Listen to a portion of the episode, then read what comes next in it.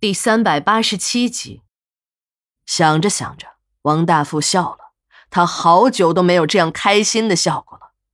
现在万事俱备，只欠东风。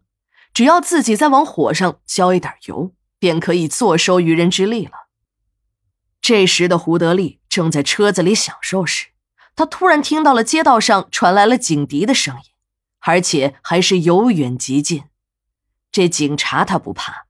在东山村是他胡德利说了算，别说是小警察了，即使是局长，他也从来没有放在眼里过。他是市里的纳税大户，连市里的主要领导都对自己笑脸相迎的。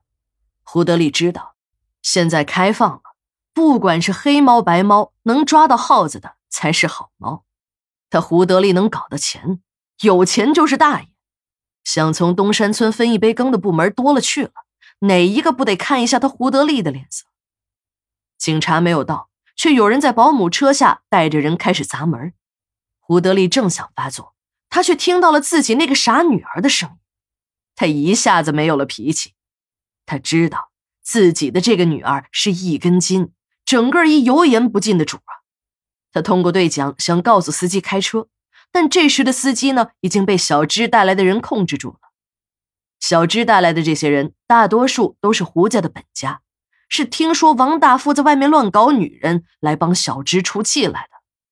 胡德利不想就这么轻易的放弃了这次享受，他对着对讲机继续喊道：“没想到那边却传来了女儿的叫骂声：‘你这个挨千刀的，你敢在外面乱搞女人，你看老娘怎么收拾你！’”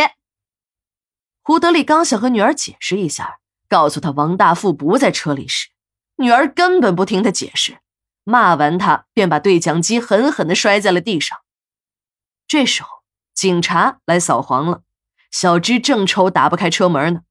警察一来，这个傻女人立即向警察哭诉着，说车里有一对狗男女正在胡搞。那两个警察知道这是胡德利家，本不想来，但收了王大富的钱后，还不好不来，心想。这也真是划算，扫一次黄还有人送礼。当他听王大富的媳妇说里面和女人乱搞的男人正是王大富时，这两个警察被搞得一头雾水。这王大富是他妈的有精神病吗？自己花钱请人扫自己的黄，哼，也管不了那么多了。既然他爱花钱买罪受，那他们哥俩还客气个啥？两个警察正要强行打开保姆车的车门时，车门突然开了，还没等两个警察看清车上这个人的面孔，只见这个人一抬手，两声清脆的枪响后，两个警察应声倒地。胡德利放下了枪，一挥手，司机心领神会，开着车离开了胡家的大院。正在人们惊呆之时，胡德利坐着另一辆车返回了现场，只不过这次他的后面多了几个下属。这时。那两个受了伤的警察已经从昏迷中醒了过来。这两个家伙都是腿受的伤，虽然伤的不轻，但并不至于昏迷过去。之所以昏迷，不是疼的，而是吓的。他们两个都是分局的临时工，如果深究起来，连个执法权都没有。能进到分局工作，是因为他们是警察的家属，这才进到局里混碗饭吃。在进到局里之前。他们看都没看过真枪，就是当了警察之后，他们除了有一支电棍和手铐用来吓唬人之外，像他们这样的临时工是没有资格配枪的。他们两个做梦都没有想到，今天来东山村扫黄，居然会有人对自己开枪。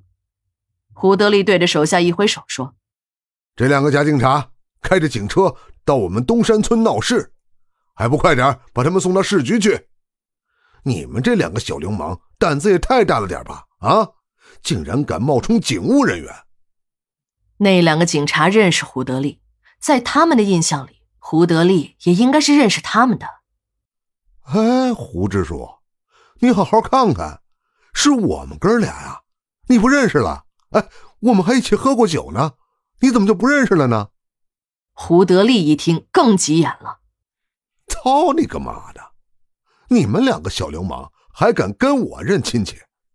现在长得像的人多了去了，一些小流氓专门装成警察，到处坑蒙拐骗。这次你们到了东山村，也就是玩到头了。你也不打听一下，我胡德利是什么人？这里是国家战备资源的生产基地，你们的行为就是搞破坏。这破坏生产是什么罪啊？